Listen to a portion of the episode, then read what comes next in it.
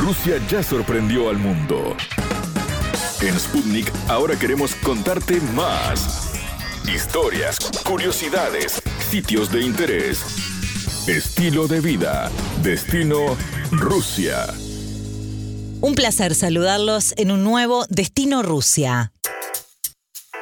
Comienza el mes de mayo y con él llega una de las celebraciones más tradicionales y relevantes de Rusia, el Día de la Victoria. El 9 de mayo se celebra el 75 aniversario de la victoria en la Gran Guerra Patria, la guerra soviética contra el régimen nazi de 1941-1945. 75 años atrás, las tropas soviéticas comenzaron la ofensiva estratégica de Berlín. Tras duras batallas, el ejército rojo logró tomar la capital del Reich y forzó al comando alemán a una completa rendición. Los expertos creen que esta operación fue única porque en la historia de la humanidad no hubo otros ejemplos de asalto exitoso de centros militares y políticos tan grandes y fortificados. El ataque de la Alemania nazi contra la Unión Soviética constituyó una amenaza directa a la existencia física de los pueblos que componían la URSS. La ideología supremacista nazi no veía a los eslavos ni a los pueblos asiáticos soviéticos como seres humanos iguales. Los planes del Tercer Reich preveían borrar esas naciones de la faz de la Tierra. El 8 de mayo de 1945 se dio por acabada la operación y el 9 de mayo la URSS ponía fin al frente oriental de la Segunda Guerra Mundial. Para Rusia, la Gran Guerra Patria fue una cruzada entre la desaparición y la esperanza. Más de 8 millones de soldados y 18 millones de civiles soviéticos dieron la vida, determinando a su vez la mentalidad y el alma de la nación para las décadas venideras. Como era de esperarse, debido a la pandemia del coronavirus que afectó al mundo entero, el presidente ruso Vladimir Putin ordenó aplazar el desfile que todos los años se realiza para recordar y homenajear la victoria en la Gran Guerra Patria. Al referirse a las marchas del Regimiento Inmortal que salen con los retratos de sus seres queridos, quienes fallecieron en la Segunda Guerra Mundial, Putin señaló que lamenta el aplazamiento del evento en este año. Asimismo, reiteró la importancia de la fecha del 9 de mayo para todos los rusos. Sin embargo, varios de los eventos conmemorativos se llevarán a cabo de manera virtual. La Embajada de Rusia en Uruguay recibió Sputnik para conversar sobre este día festivo con el coronel Igor Petujov, agregado militar, naval y aéreo. La entrevista. Bienvenido a Destino Rusia. Nos gustaría arrancar eh, con cómo definiría usted la Gran Guerra Patria. Buenas tardes. Para nosotros, para todos los rusos, y si hablamos eh, más de historia, para todo el pueblo soviético, Gran Guerra Patria es una parte más importante de la vida de toda la historia nuestra. Lo que quiero decir que Gran Guerra Patria es una guerra que sufrimos eh, los años 1941-1945, cuando el pueblo de nuestro país luchaba contra Alemania nazi. Y lo principal que para mí, por ejemplo, cuando hablamos de la Gran Guerra Patria, es lo que no es una guerra de ideologías, como a veces lo entienden o comprenden o piensan es una guerra por la libertad y independencia del pueblo ruso. Ah, no, no, solo del pueblo ruso, es una, una, como una palabra cuando hablamos ruso, hablamos de más de 100 naciones y nacionalidades que vivían en el territorio de la Unión Soviética. Y por eso ese término lleva la palabra esa gran guerra patria lo podemos comparar con la guerra también muy emblemática para nosotros, la guerra contra las eh, tropas francesas en 1812, que era guerra patria, lo que significa también la guerra por su patria, no por su ideología, nada más. Entonces, para nosotros, la gran guerra patria es una lucha por su libertad y significa mucho porque es era guerra que permitió a la Unión Soviética vivir, sobrevivir y desarrollar el país en esa época tan dura, no solo para los rusos, no solo para el pueblo soviético, sino para todo el mundo, porque participaban más de 60 países, 62, si no me equivoco, de 73 independientes que tenía aquel eh, tiempo en el, mundo. Este año este 2020 eh, se cumplen 75 años ¿no? de, esa gran victoria histórica del, Ejército Rojo sobre la Alemania nazi. ¿Qué significó eso para el pueblo ruso? ¿Qué fue esa victoria? Y para el mundo en general, ¿no? Usted lo decía, eh, fue algo importante para todos. ¿Qué significó en el sentido político, social?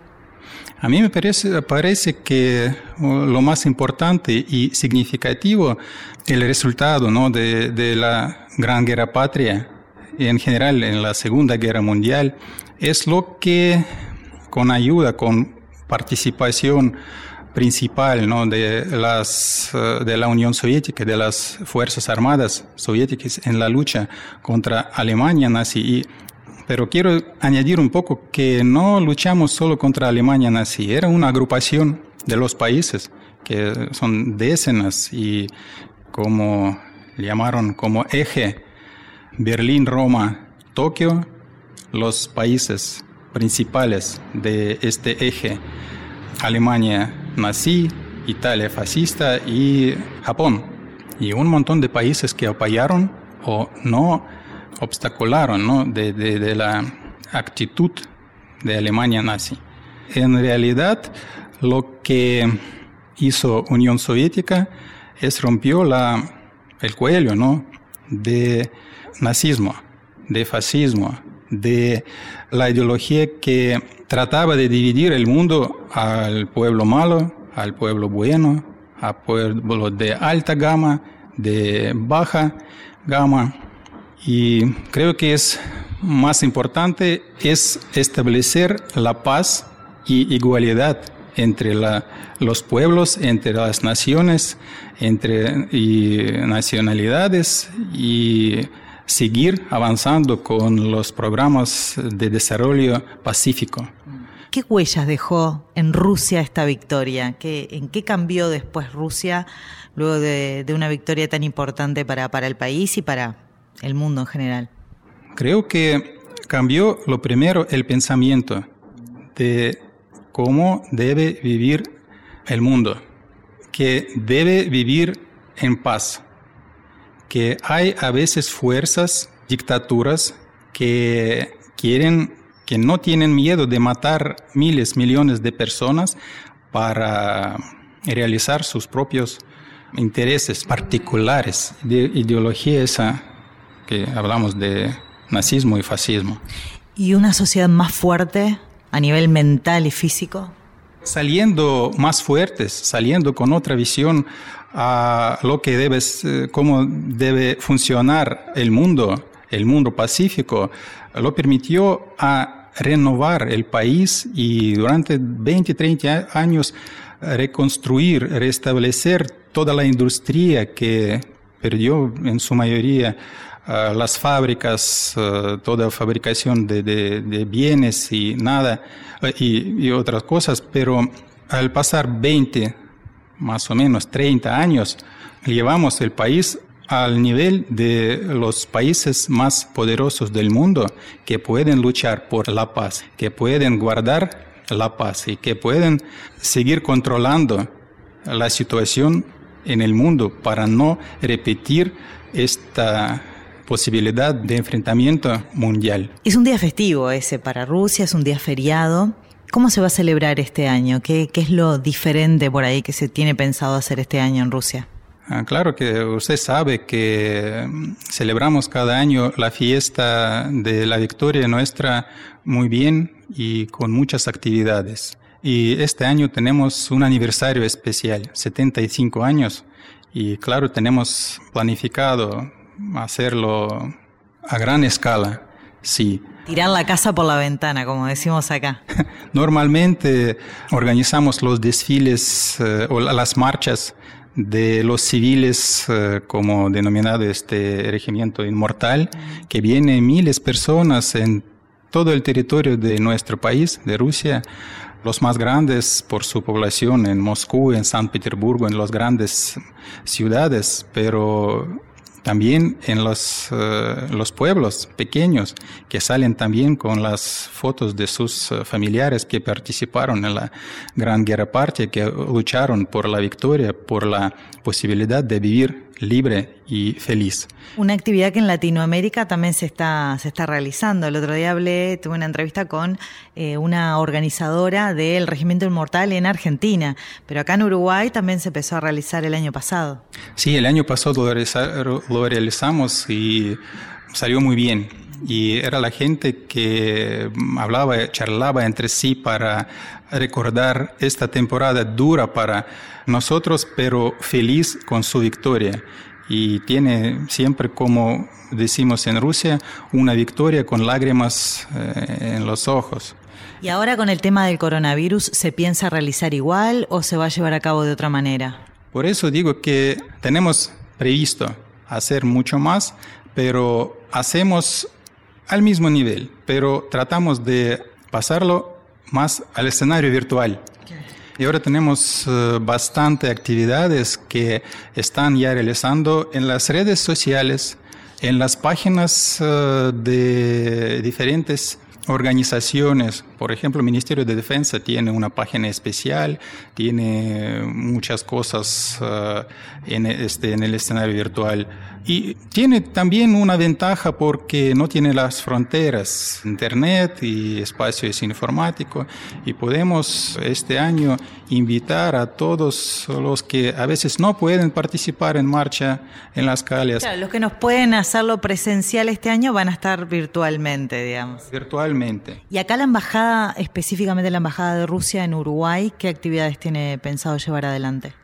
También recordamos que tenemos el plan y eh, lo que tenemos en realidad. El plan, como los años eh, anteriores mostraron, es siempre lleno de actividades. Es, recordamos el año pasado, marcha esa de Regimiento Inmortal. Tenemos planificado siempre las exposiciones de las fotos en las universidades. A veces algunas conferencias, eh, una recepción en la embajada nuestra este año vamos a tratar cumplir el plan también como Rusia más virtual. O sea, la exposición de fotos va a ser a través de Internet. A través de Internet. En la página de la embajada uruguay.mit.ru. Perfecto, o sea que la mayoría de las cosas van a ser virtualmente como está sucediendo todo en el mundo, pero el día se va a celebrar igual. Sí, y digo que, claro que necesitamos y vamos a cumplir todas las normas sanitarias que eh, requiere eh, la situación en el país, en Uruguay. Igor, muchísimas gracias por, por sus minutos para, para Sputnik y por hablarnos de este día tan importante para Rusia y sin dudas para, para el planeta. Gracias a usted y invitamos a todos a ver las exposiciones y publicaciones. ¿Que van a estar en las redes de la Embajada de Uruguay o de, o de Rusia? Embajada de Rusia de Uruguay. Muchísimas gracias, Igor. Hasta aquí Destino Rusia. Un placer acompañarlos. Destino Rusia.